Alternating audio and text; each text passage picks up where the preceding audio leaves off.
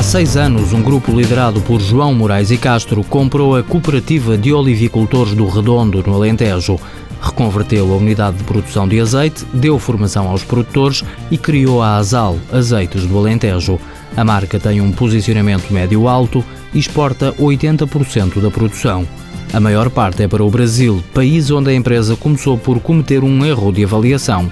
Não fez um estudo de mercado correto. E, portanto, é muito importante que se façam essas prospecções uh, e que se conheça bem o mercado de destino, uh, sob pena risco de fazermos julgamentos à distância que não são os melhores. Nós entendíamos que para uma marca premium como a nossa, se calhar o mercado brasileiro não era prioridade. Estávamos redondamente enganados. Outro erro, agora lembrado por João Moraes e Castro.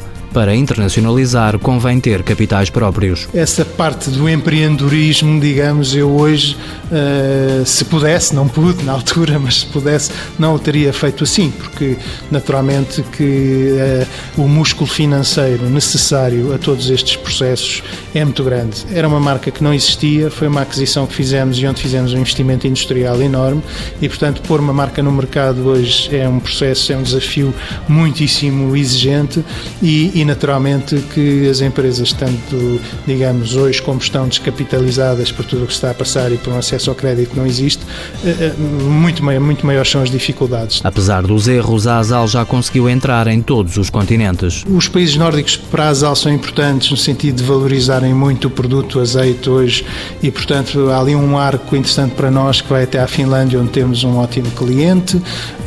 Primeiros passos na China, Macau e Hong Kong e primeiros mais espaços também em África, no caso de Angola. O administrador da empresa também avisa que a internacionalização é mais demorada do que se pensa. Na construção dos planos de negócio, há tendência, obviamente, se calhar para sermos um bocadinho mais otimistas e o processo de exportação é um processo lento.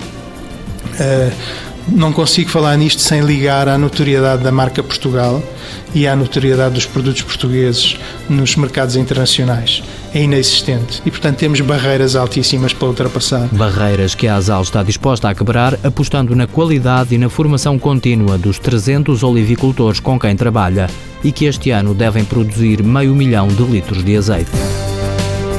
Azal Azeites do Alentejo SA, fundada em 2005, início das exportações em 2007, vende 80% ao estrangeiro, principal mercado Brasil. Previsão de faturação em 2011, 2 milhões de euros. Tem 11 trabalhadores.